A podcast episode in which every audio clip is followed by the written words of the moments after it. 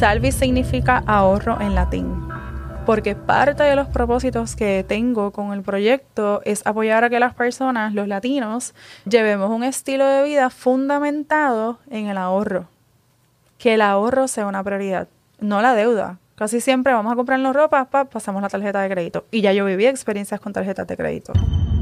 Esto es Nos cambiaron los muñequitos. Hoy conversamos con Lizaira Hernández sobre cómo cambiar nuestros hábitos de consumo y enfocarnos en el ahorro. Comencemos.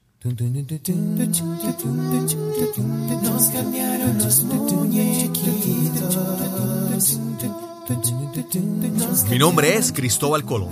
Soy un comunicador, un bloguero, un podcaster.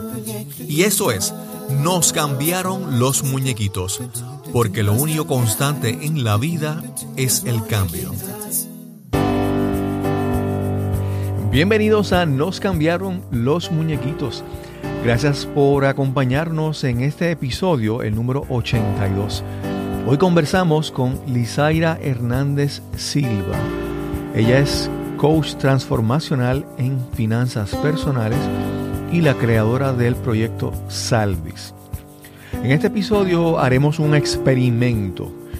En este podcast siempre dedicamos tiempo a compartir la historia, el origen de nuestro invitado o invitada. Pienso que eso es muy importante, nos permite conocer un poco a nuestra invitada y poner su historia en el contexto apropiado. La conversación de hoy se ha dividido en dos partes. La primera este episodio que escuchas ahora y se enfoca en el origen de nuestra invitada. La segunda parte cubre más detalles sobre el área de experiencia y el conocimiento que nos comparte Lizaira. Si prefieres concentrarte en la información y conocimiento que nos brinda Lizaira, puedes ir directamente al próximo episodio. Si quieres el combo completo, la historia de su origen, su conocimiento, su experiencia, quédate en este episodio y continúa. Al final te pediremos tu opinión, cómo prefieres escuchar los episodios, consumirlos realmente de en este formato o en el formato anterior donde hacemos toda la historia de manera continua en un solo episodio. Esperamos que disfrutes esta conversación con Lizaira Hernández. Hoy tenemos una entrevista aquí en persona, en vivo y a todo color. Cuando digo eso suena como un viejo, porque eso se decía cuando la, televisión comenzó a salir a color. Hoy conversamos con Lizaira Hernández Silva. Ya me hizo la aclaración muy importante. y Lizaira es una experta coach especializada en finanzas personales y en aspectos financieros de dinero, cosas tan importantes. Las personas dicen que no es importante el dinero, pero ¿cuántos, ¿cuántas relaciones no terminan mal por, por asuntos monetarios? ¿Cómo está Lizaira? muy bien, Cristóbal, muy contenta de estar aquí con todos ustedes. Agradecida por la oportunidad. qué bueno, qué bueno. Como, como todos saben, siempre comenzamos con con la historia del origen. Es que yo a veces me pongo a pensar, ¿realmente esta parte es importante? ¿no? Y yo creo que sí, porque es como que los pone en contexto. ¿Quiénes somos? ¿De dónde venimos? porque a veces es bien fácil ver a las personas que ya tienen una historia de éxito, vemos a dónde han llegado, pero no sabemos desde dónde llegaron. Cuéntanos pues sobre tu origen. Pues mira, este, em, primeramente, ¿verdad? Si hablamos de la parte de los estudios, estudié contabilidad, un bachillerato en contabilidad, empecé en la UPI, en Río Pie, en Pelonama, en Calle, eh, y siempre he sido una mujer muy emprendedora. Después de haber estado dos años allí, decidí que quería un reto más grande. Me cambié. ¿Eres de Calle? Soy de Caguas, ah, soy natural de Caguas, correcto. Este, pero Calle era como que el recinto que más cerquita me quedaba. Sí. Así es que... Calle es un recinto bien bonito, bien chévere. Sí, Sí, este, entonces fue espectacular la experiencia allí, pero como que yo sentía, me sentía lista para algo más. Además, mis amistades estaban todas en Río Piedras. Mi prima me dijo, las oportunidades acá son más amplias, así es que me lancé para allá. Eh, tan pronto llego a Río Piedras, conozco una gran amiga que estimo muchísimo y me dijo, vámonos de intercambio. Y yo, pero tú eres loca, y ella, no, vámonos. Resultó ser que la loca era yo, porque yo fui la que se fue a intercambio y ya se quedó. Así es que seguí estudiando contabilidad y me... ¿Dónde fue el, interca- el inter- intercambio? Universidad de Massachusetts en Amherst. Ok. University of Massachusetts, o UMass, como le dice mucha gente. Pues yo seguí estudiando contabilidad y por estas cosas de la vida, casi siempre, ¿verdad? Las personas, los compañeros de estudios que tenía, cuando se iban de intercambio, cogían las artes libres, las clases fáciles. Yo no, yo me fui a coger Claro. auditoría, yo me fui a coger taxes, yo quería retarme Claro. y aprender, ¿verdad? Un poquito más. Así es que ese año fue espectacular. Literal, me abrió los ojos al mundo. ¿Sabes? Me, sacó de estos 100 por 35 que amo, este, pero me abrió los ojos al mundo. Tuve amistades de distintas partes del mundo, desde una africana, este, América Latina, de yo mismo de Estados Unidos, y la experiencia fue divina. Este, estando por allá, me presentan la idea de participar de un internado de contabilidad, pero el language barrier no me funcionó mucho a mi favor. Este, de todas maneras, vengo a Puerto Rico y consigo un, un internado eh, de contabilidad y auditoría en una firma multinacional aquí en Puerto Rico. Intenté quedarme en Amherst porque me encantó tanto y sin saberlo, esa experiencia me marca lo que hago hoy. Este, la universidad me acepta, me dijeron enseguida bienvenida, pero el año que me faltaba de estudios me salía aproximadamente casi en 20 mil dólares por ser un out of state student. Wow. Este, así es que, ¿cuál era la opción? Si no tenía los chavos, préstamos estudiantiles. Hice las gestiones pertinentes, pero eh, según la información que me dieron en aquel momento, eh, no se podía porque el préstamo tenía que ser a nombre de mis padres y ellos no indagaban crédito a personas de Puerto Rico. Esa fue la versión que me dieron en aquel momento. Ok. Así es que con mi cara bajita, eh, recogí mis motetes Wow. Regresé a Puerto Rico. Ese agosto fue cuando hubo el huracán, me parece que Katrina, Ok. en New Orleans. Sí. La UP abrió las puertas a recoger estudiantes en septiembre y por ahí yo cogí PON. Regresé entonces a Río Piedras. Eh, ese último año, como ya había completado el internado en la firma de contabilidad y auditoría, ya yo tenía trabajo cuando me graduara. Así es que yo le metí el patín y terminé ese último, en el 2006, terminé de estudiar contabilidad. Empecé a estudiar el coaching para la licencia de CPA, de contador público autorizado. Eh, me graduó en mayo de 2006. Ese verano seguí estudiando para la licencia de CPA y en febrero del 2007 había pasado los cuatro exámenes. Este, ese septiembre del 2006 empecé en la firma de contabilidad, muy emocionada, imagínate. Ujú. Y para, ¿verdad? Sorpresa de muchas personas, eh, en aquel momento voy a compartir el número para que puedan entender un poco mejor mi historia. Acababa de graduar, yo siempre tuve un trabajito, un part-time que pagaba la gasolina, Claro, claro. lo estiraba para el jangueo, me pagaba los estudios y no sé qué. Y de a lo mejor ganarme, qué sé yo, mil dólares como mucho mensuales, yo pasé a un sueldo de casi 50 mil dólares anuales. Para sorpresa de muchas personas, aunque yo había estudiado contabilidad y había pasado mi licencia de contador público autorizado, no necesariamente yo supe administrar mi propio dinero. Ok. Este, ¿verdad? Compré la idea que nos venden de que el éxito es trabajo, dinero, títulos, apartamento, cosas externas. Claro. Este, me fue muy bien en la firma, fue tremenda experiencia. Yo siempre estaba mirando cuál es mi próximo paso. y tan pronto completé el reto de la licencia de CPA, que la tuve activa hasta el 2013. Este, mientras estuve en la firma, yo dije, yo quiero, me, me propuse tres retos. Después que pasé la licencia, yo dije, quiero ser supervisor aquí para darme a conocer en el mundo de la contabilidad, aprender y desarrollarme, ¿verdad? En, en un nuevo nivel. Y quiero comprarme mi apartamento. Así es que en cada proyecto de auditoría donde yo estaba, yo siempre le pedía más trabajo a mi supervisor para aprender. Porque yo decía, mientras yo tenga el supervisor cerca, pues me siento cómodo porque me va a dar el Claro. coaching. Este, logré hacerme supervisora. Y en el camino a comprar el apartamento, hice lo que muchas personas hacen. Le pregunté a todos los adultos que tenía a mi alrededor qué debo de hacer para comprarme mi apartamento. Adivina cuál fue la respuesta. ¿Cuál fue la respuesta? Debes de sacar una tarjeta de crédito para que hagas historial. Ok. Y yo fui muy aplicada, quizás demasiado aplicada, porque llegué a sacar, hubo un momento de mi vida que yo llegué a tener ocho tarjetas de crédito. Wow. A la vez, sin control. Y eso, eso, digo, estamos mencionando ahora, pero en algún momento yo más adelante quiero que regresemos a tocar el tema de las tarjetas de crédito. Porque no es que son malvadas y, son demoníacas, tienen, pueden ser utilizadas correctamente. Si se tiene el conocimiento adecuado, correcto. Hay muchos factores que hay que tomar en cuenta porque una tarjeta de crédito puede fastidiarte o puede ayudarte. Sí, correcto. Así es que entonces, este, pues sí, yo logré comprar el apartamento. Eh, yo estaba súper contenta en el 2009, imagínate. 26 años tenía yo, me parece, en aquel entonces. Eh, me mudé, celebré la despedida de año allí y todo.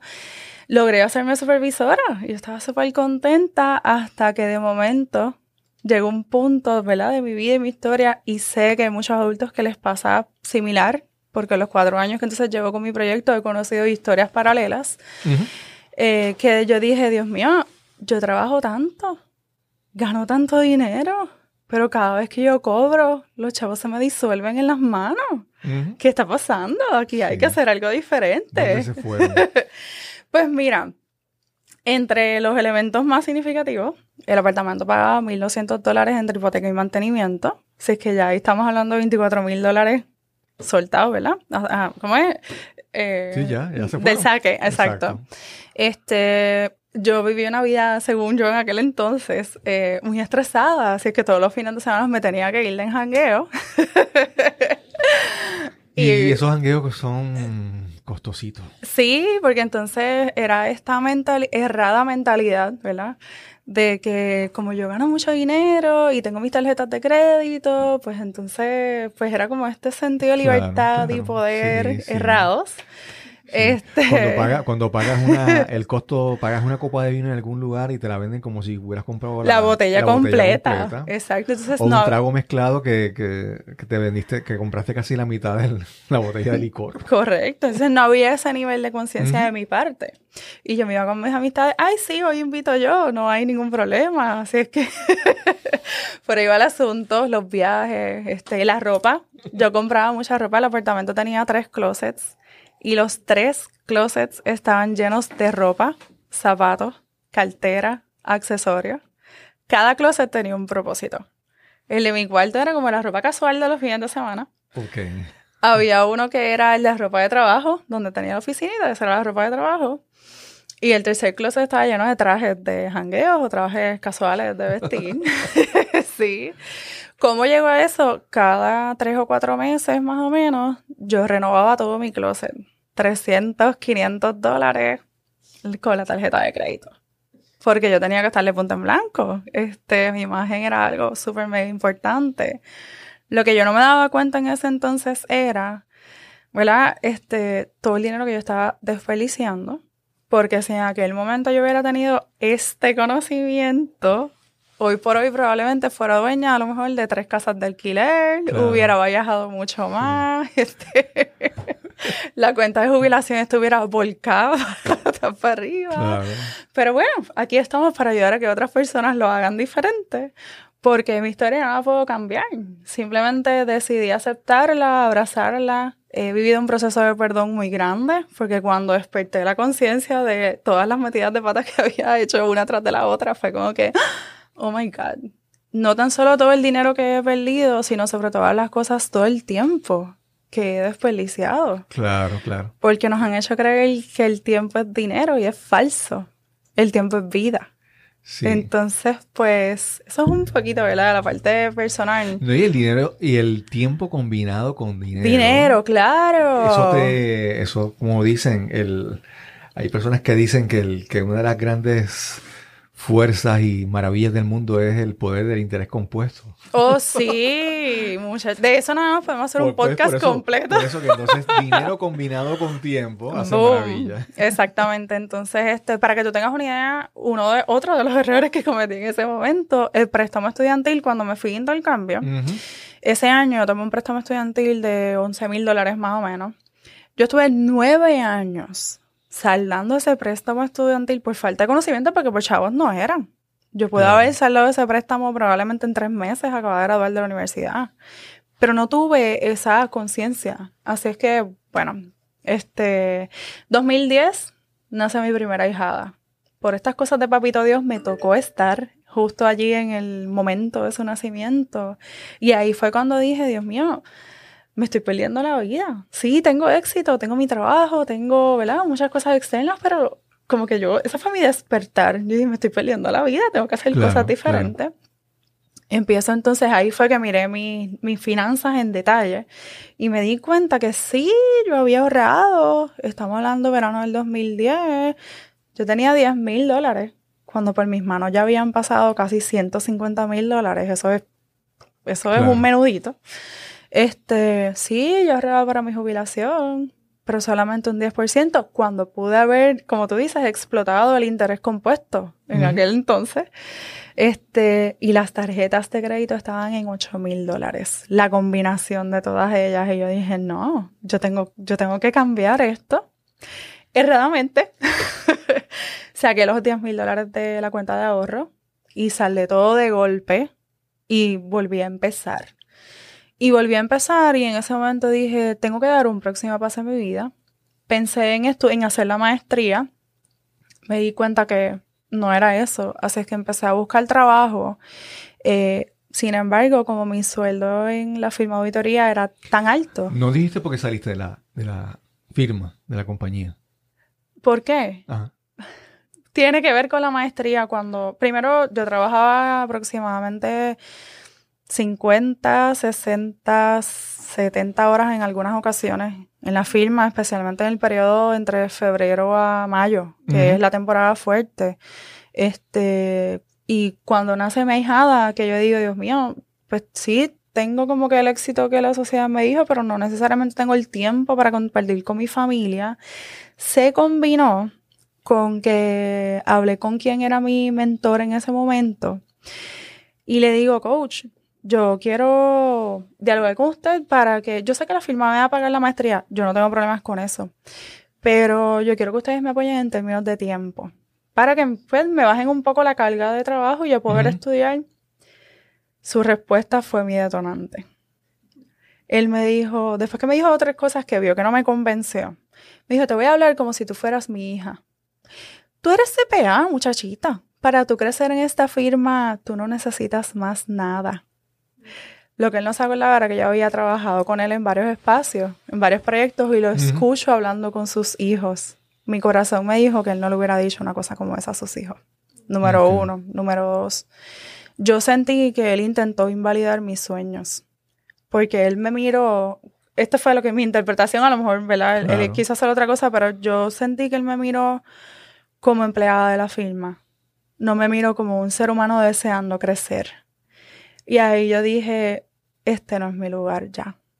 Además, que eso también se combinó, que cuando yo miré, ¿verdad? A las que eran jefas de la firma en ese momento, a las mujeres, este, una de ellas tenía aproximadamente 45 años, no se había casado. Había otra que estaba casada para ese entonces, era jefa mía, buenísima no tenía hijos, yo deseo tener hijos. A este momento deseo tener una niña en un futuro, ¿verdad? Este, había otra que también era jefa mía, que un, fin de, un lunes se atrevió a decirme, Lizaira, yo no he visto movimiento de esta base de datos, ¿qué pasó en el weekend? Y yo le dije, que no trabajé. Y ella me dijo, ¿y para qué tú tienes los fines de semana? Y yo, ¡Ah! hice silencio, porque yo dije, si yo contesto eso me van a votar. Pero a ella, sus padres le ayudaban a cuidar a sus niños. Y cuando yo miré esos tres escenarios, yo dije, ese no es el futuro que yo quiero. Yo quiero construir una familia, yo quiero, ¿verdad? Así que se combinó como que todo eso y empecé a buscar trabajo. Este, donde yo iba, yo estaba buscando un trabajo, digamos, como un cambio no hacia arriba, sino este horizontal exactamente, que no fuera de crecimiento con más responsabilidad. Yo estaba como que eh, expandirte a otras otra Exactamente, moverme sin subir de nivel. Porque necesitaba como que espacio para mí. Así es que cuando iba a buscar trabajo, cuando veían mi, todo mi performance y, y el sueldo, casi todos los puestos donde me ofrecían eran gerencial, supervisora, y yo decía, no, yo necesito algo que me dé tranquilidad, que me pague, me ayude a pagar el apartamento, pero me dé tranquilidad. Claro. Así es que, pues, en resumidas cuentas, a lo que yo buscaba me decían, es que tú estás overqualified. Sí. Y yo Y vas a tener que "Dios buscar mío". un, un movimiento en vez de hacia el lado, un poquito hacia abajo primero y después hacia el lado. Exacto, porque era como que yo Sí. necesitaba como descansar un poco de tanta Sí. responsabilidad para entonces, pues, volver a la carga. Yo sabía que yo podía, pero necesitaba ese espacio. Bueno, Estás escuchando Nos cambiaron los muñequitos. Este es el episodio número 82 y conversamos con Lizaira Hernández. Déjame interrumpirte un momentito. Es que Sí. pensé cuando mencionaste lo de las personas que trabajan tanto. ah, Y entonces, esas son las personas que, por ejemplo, un fin de semana que tú no trabajaste o que tú no hiciste esto. Entonces, esas son las personas que buscan hacerte sentirte mal por eso. culpable, sí. Y entonces tú te sientes como que, pero yo no estoy trabajando, no estoy haciendo las cosas bien. Y esa presión es terrible porque hay, hay que a veces tener valor para atreverse a ser diferente. Y Oh, ser y vivir la vida como uno quiere. Sí, No como los demás dicen o como tu familia espera, sino como tú quieres. Obviamente después de un análisis y un, ¿verdad? Considerar las opciones. Pero requiere valor. Irte en contra de toda esa gente que te está haciendo sentir mal. Sí, y sobre todas las cosas, una persona como ella que yo sé que se disfrutaba los fines de semana con sus hijas. Claro. Entonces yo dije, ¿por qué yo tengo que hacerlo diferente? Porque no me he casado y no tengo hijos. Yo creo que eso no es justo. Entonces, sí. porque el hecho de que ella estuviera casada y con hijos no le daba más derecho a disfrutar Sí. sus fines de semana El- versus... El, el que trabaja en una oficina y no está casado ni tiene hijos, e- ese es, al momento de escoger las vacaciones, ese es el que sale No, más fastidiado. y no debe de ser así. O sea, todas las personas deben de tener el mismo derecho Claro, de, claro. de, ¿verdad? de disfrutar. Somos seres humanos antes que profesionales y necesitamos esos tiempos de, de descanso, de, de recoger este, energía y todo eso.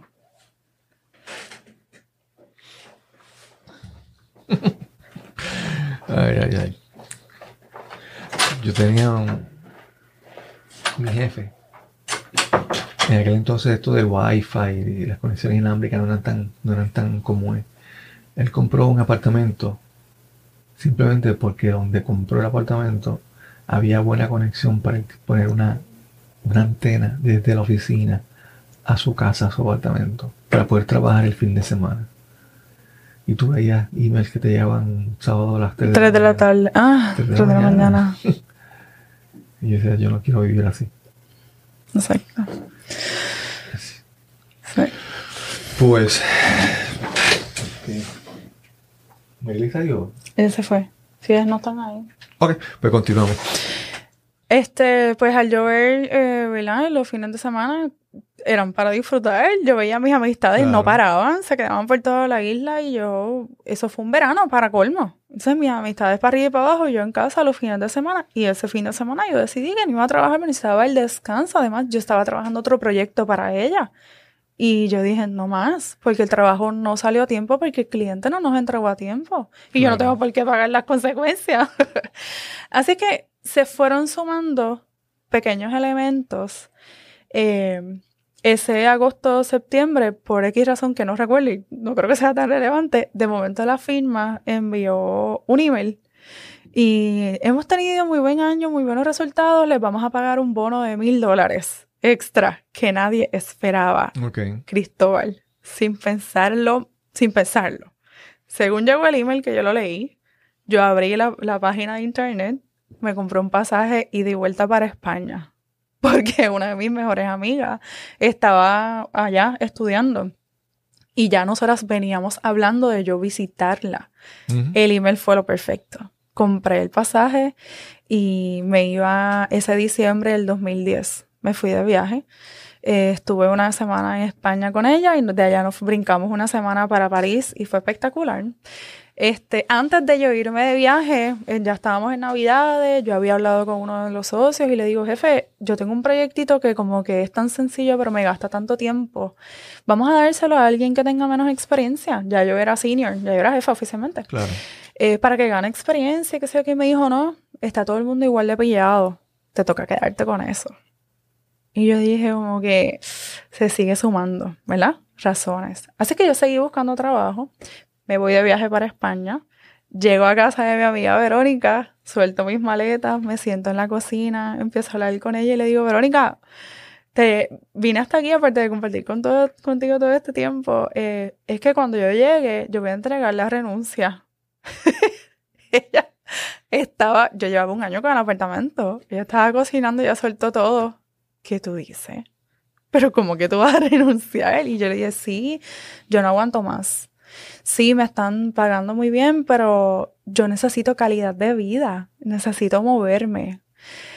Long story short, Verónica tenía unas amistades, un par de argentinos chulísimos, este, mochileros de la vida, literal. Pasaban tres o cuatro, de tres a seis meses en un lugar, empacaban y se movían. Y el muchacho en una de esas, ¿verdad? Jangueando allá por allá a España, este, Verónica le comenta la inquietud. Mira, mi amiga quiere hacer esto. Y el muchacho me sentó y me dijo, ni se te ocurra.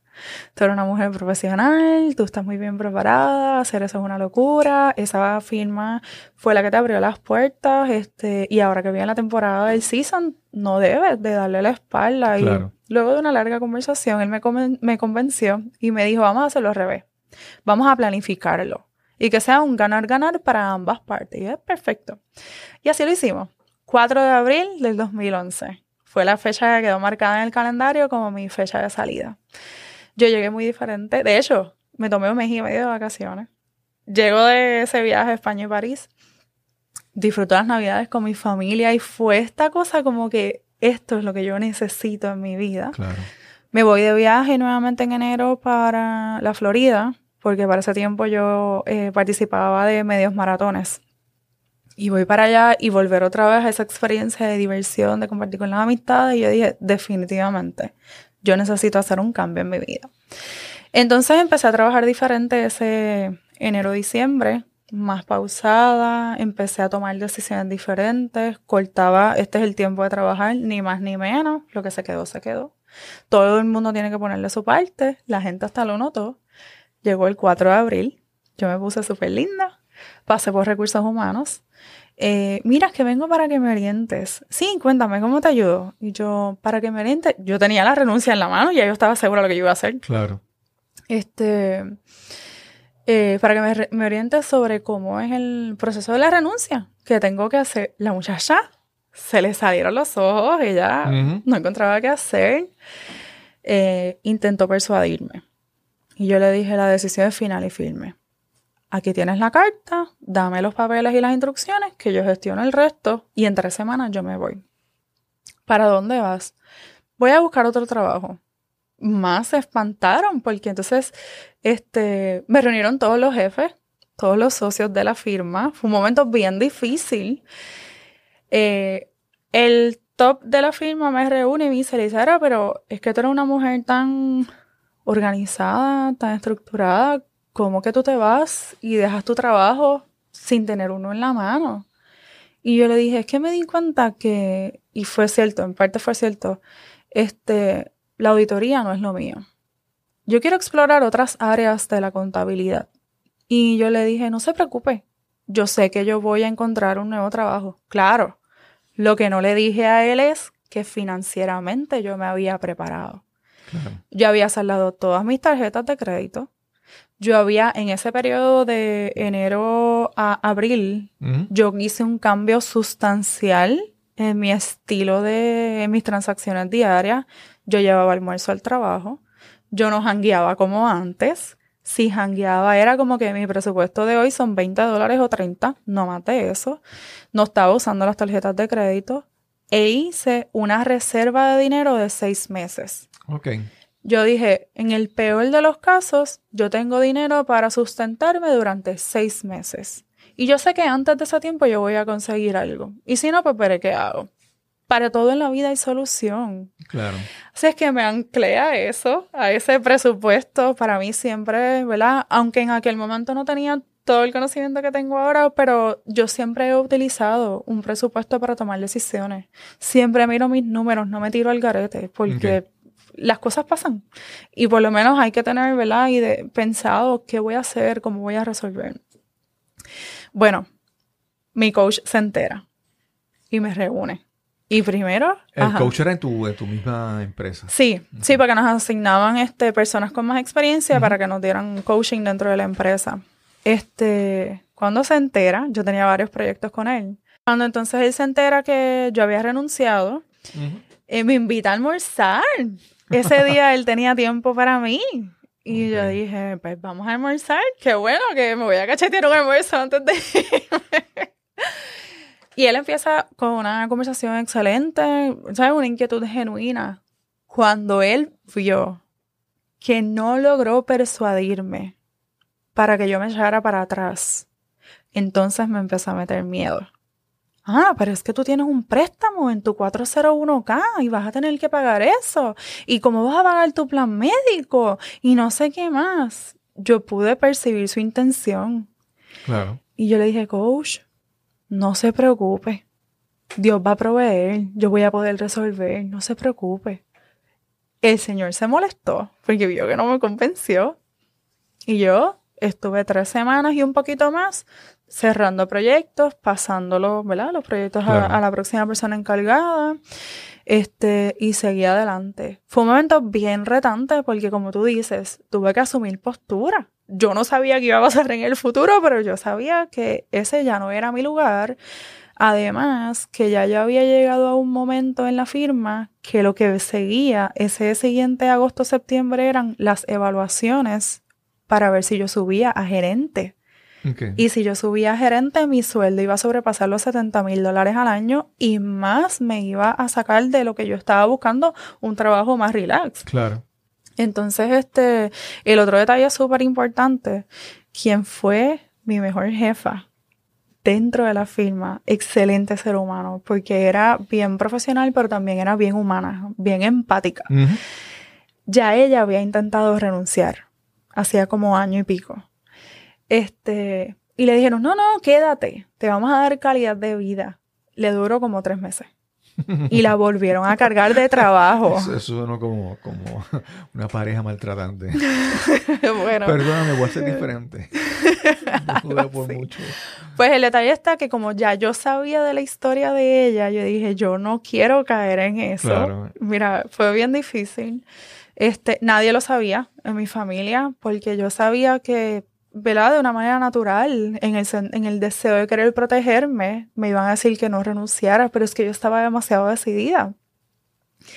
Así es que eso fue, eh, llegó mayo. Una de las que también fue mi jefa cuando todavía estaba entregando los proyectos, me dice, me invita a almorzar. Pero esa era de la jefa buena. Mira, me enteré que renunciaste, que no tienes trabajo en este lugar. Yo tengo unas amistades, están buscando una persona como tú en la industria de seguros, pero en el área de contabilidad. Para reporte, estados financieros, que era lo que yo hacía. Claro. Y yo le dije, bueno, pero es que yo nunca he trabajado en la industria de seguro. Y me dijo, no, no, no, pero tú tienes todos los elementos, los conocimientos de seguro, los- ellos pues los vas a ir adquiriendo allí. Y yo, pues está bien, tira para adelante. Voy allí.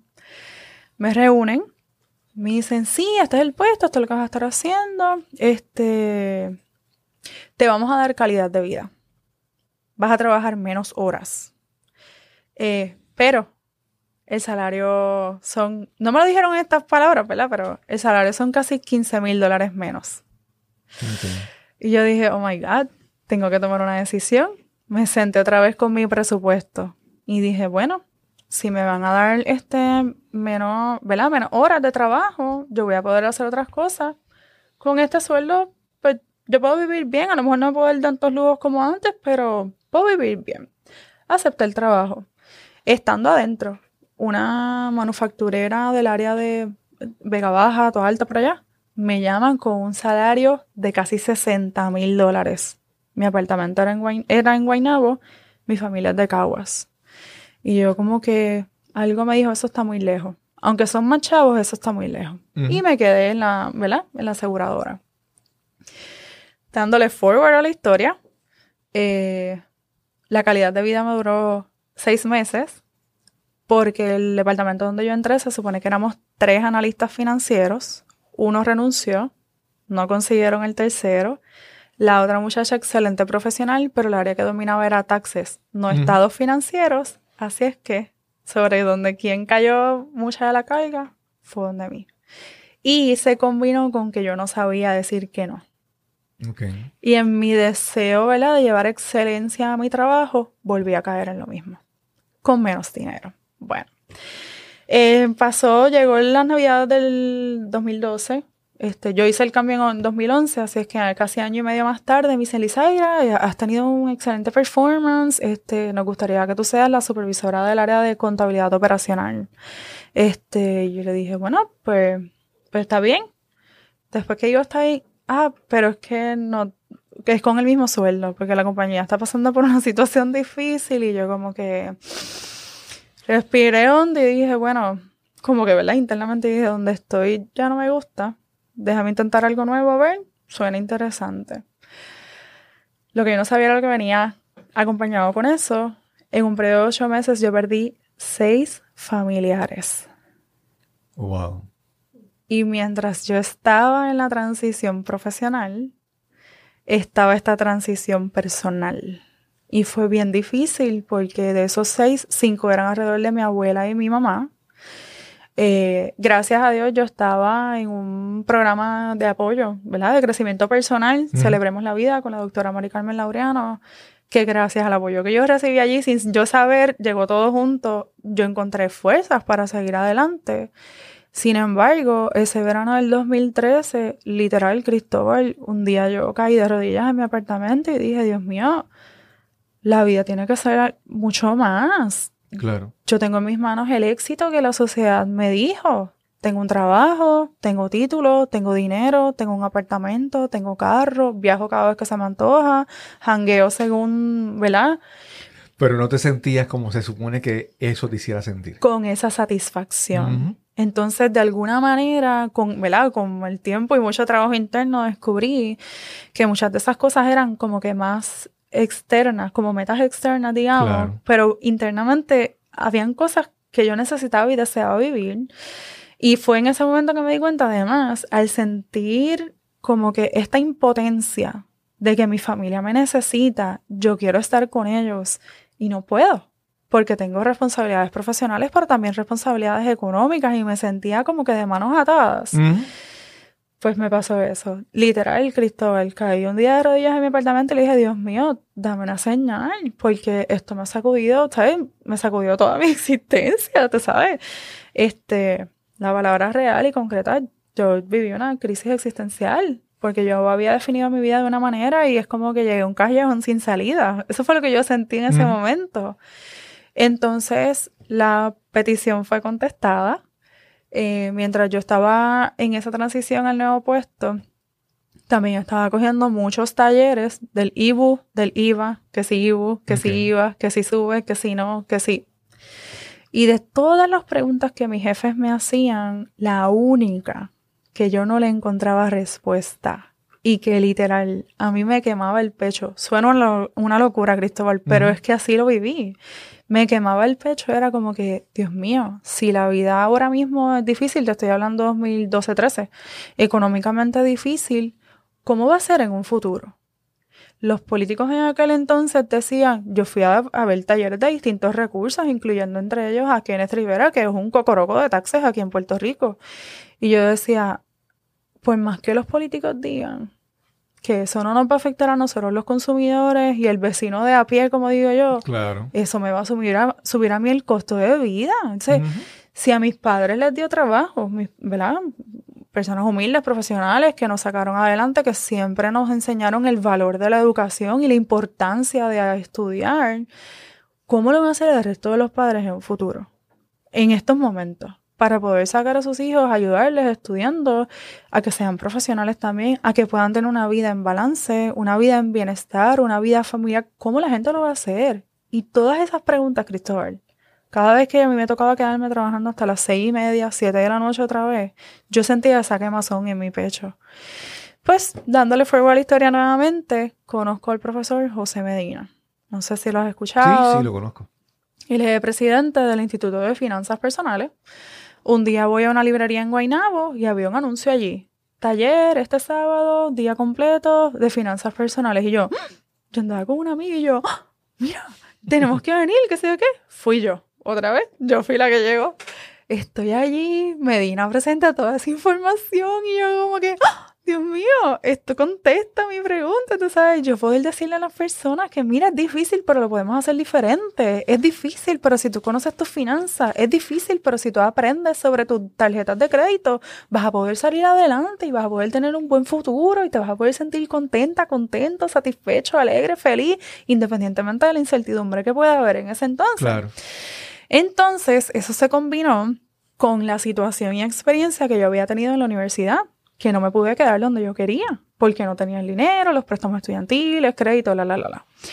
Este, Medina, cuando cierra ese taller, dice, bueno, aquellos de ustedes que se visionen ayudando a las personas con esta información, eh, en octubre voy a hacer una charla introductoria para comenzar una certificación. Y yo dije, yo tengo que ir para allá tomé la orientación, allí habíamos como 50 personas quizás. De esos 50, más o menos entre 15 o 22, empezamos en enero del 2014 a completar, a trabajar la certificación y e hicimos dos certificaciones, como quien dice, en un solo curso. Claro. La experiencia fue espectacular. Y el, la tarea principal que él nos dio fue apliquen estos conocimientos a su presupuesto. Cuando entonces yo integro allí obviamente los conocimientos que yo tengo de contabilidad, con el cómo yo estoy viviendo mi vida, con otras experiencias familiares, que si mi familia hubiera sabido sobre finanzas personales, muchas cosas hubieran sido diferentes también. Ahí yo sigo como que fue un despertar a ver otro mundo, a ver, a ver otra vida. Y yo empiezo, yo como que, ¡Ah! yo he hecho cambios, pero yo tengo que seguir haciendo cambios. Estoy botando muchos chavos en cosas que no son necesarias. Se acaba la certificación, mayo 2014, termino y de momento pues regreso, como que se termina esa etapa, y le digo, bueno, pero ¿qué voy a hacer yo con esto? Si no tengo tiempo ni para rascarme el pelo. el punto es que entre una cosa y la otra, como quien dice, engaveto la, certificación. Yo no puedo hacer nada con esto. Hasta que participé de unos talleres en marzo del 2015 que me confirman, Lizaira, tú tienes en tus manos la solución a las preocupaciones de muchas personas, de mucha gente, mucho más allá de lo que tú puedas pensar. Y empieza también para ese tiempo, varios de los que nos habíamos certificado, este, empezamos a hacer unos conference call para crear algo.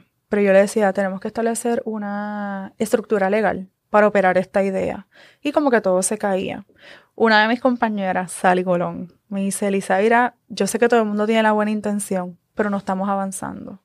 Así es que ya contrató a un coach de mercadeo, empieza un proyecto. Ese verano del 2015. ¿Quién era el coach de mercadeo? Eh, Joe Maldonado. Ok.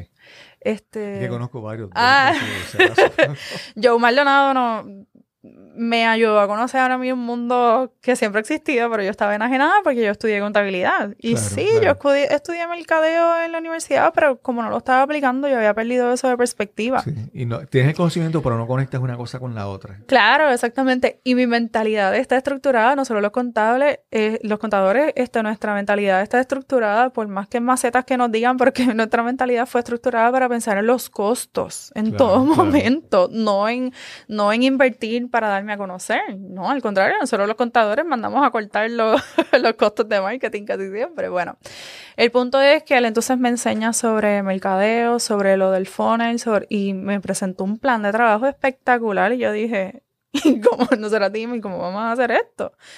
Ellos tenían la idea, les faltaba la población. Y yo digo, Sally, yo tengo la población, vamos a ayudar a jóvenes estudiantes de la universidad. Pues como que sí, como que no. El punto fue que decidimos asociarnos. Empezamos entonces con lo que hoy por hoy se conoce como Salvis. Salvis significa ahorro en latín. Ok. Porque parte de los propósitos que tengo con el proyecto es apoyar a que las personas, los latinos, llevemos un, y empezando por mi isla, obviamente, claro, claro. llevemos un estilo de vida fundamentado en el ahorro. Que el ahorro sea una prioridad, no la deuda. Casi siempre vamos a comprarnos ropa, pasamos la tarjeta de crédito. Y ya yo viví experiencias con tarjetas de crédito. So, yo quiero llevar a las personas a que desarrollen un estilo de vida y para lograr eso hay que hacer mucho trabajo interno. Claro. Gracias a Lizaira Hernández Silva por compartir con nosotros en este episodio de Nos cambiaron los muñequitos. Recuerda que esta es la primera parte, la primera mitad de la conversación que tuvimos con Lizaira. Si quieres continuar escuchando, recuerda ir al próximo episodio, el, episodio número 83, donde continuaremos profundizando en el tema, el conocimiento y experiencia de Lizaira con relación a finanzas personales, a buenos hábitos de consumo y cómo manejar de manera eficiente el dinero. Y si te gusta este experimento de dividir las historias en dos episodios, en dos partes, una que incluye la historia y origen de nuestro invitado, y la segunda parte, el área de especialidad, pues escríbenos a cristóbal arroba. Pronto compartiré una encuesta para que nos digas qué te pareció esta, este experimento de dividir los episodios en dos partes. Y recuerda eh, si te gustó este episodio, compártelo en las redes. Si tienes algún comentario, alguna observación, escríbenos al correo electrónico cristobal y nos encontraremos entonces en el próximo episodio de Nos cambiaron los muñequitos. Hasta la próxima.